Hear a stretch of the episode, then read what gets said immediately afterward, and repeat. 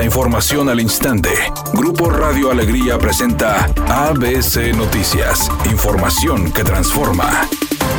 Aunque no se han reportado fallecimientos de osos o de otros animales silvestres debido a la sequía, la falta de agua provoca que la fauna endémica de Nuevo León se encuentre en riesgo al no existir un plan de conservación adecuado y aunque no se prevé que muera toda la población de cada especie, los cambios drásticos en los patrones de lluvia y sequía conllevan a que se pierdan algunos ejemplares y que sobrevivan los que se adapten mejor. Así lo señaló el biólogo y exdirector de Parques y Vida Silvestre Roberto Chavarría. El especialista recalcó que lo más preocupante es el grupo de peces ya que no pueden cambiar de un lugar a otro y se ven muy afectados. Además dijo que la urbanización en zonas cercanas al hábitat de las distintas especies ha provocado que sean más frecuentes los avistamientos de osos y de otras especies cerca de ríos y veneros. Personal de la Comisión Nacional de Áreas Naturales Protegidas pidió que actividades como destrucción de hábitat, incendios y otros aspectos han ocasionado que se incremente el riesgo y las distintas especies endémicas como osos, venados, jabalíes, aves y peces quedan supeditados a la selección natural, cuestión que se complica con la intervención del ser humano.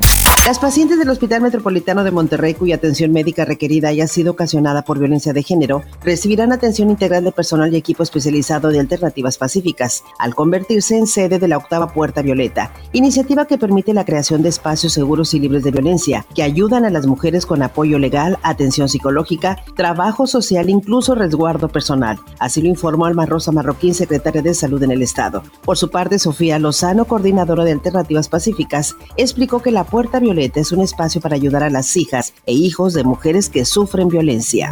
Laura Velázquez, titular de la Coordinación Nacional de Protección Civil, informó que se realizó el 97% de extracción de agua de la mina Pinabete en Coahuila, mencionando que seguirán bombeando y se van a sustituir algunas bombas, pero advirtió que es un proceso lento. Al señalar que están las condiciones para llevar a cabo el rescate de los 10 mineros atrapados, la funcionaria federal señaló que se cuenta con todos los recursos humanos y materiales para entrar, retirar el escombro e iniciar el rescate, pero se necesitaba tener los niveles de agua adecuados que no pusieran en riesgo a los rescatistas, destacando que los tres niveles de gobierno siguen trabajando de manera coordinada.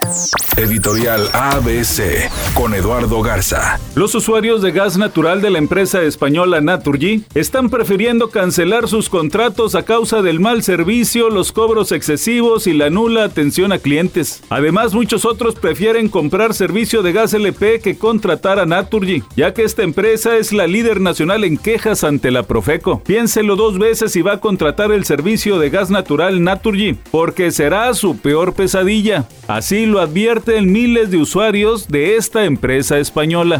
ABC Deportes informa. La Liga MX continúa con el partido de Rayados contra Necaxa. Juego el día de hoy allá en Aguascalientes. Vamos a ver por parte del equipo de los Rayados cuántos minutos va a tener en algún momento Germán Berterame, refuerzo del equipo de los Rayados que tuvo participación en el juego de estrellas de la Liga MX contra la MLS.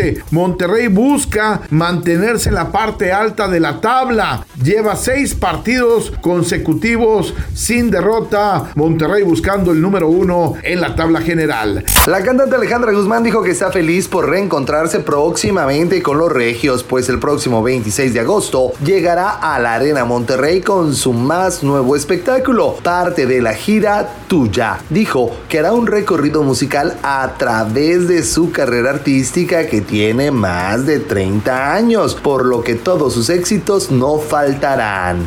Es un día con cielo medio nublado y ambiente de bochorno. Se espera una temperatura máxima de 34 grados, una mínima de 30. Para mañana sábado se pronostica un día con cielo medio nublado, una temperatura máxima de 32 grados, una mínima de 22. La actual en el centro de Monterrey, 32 grados.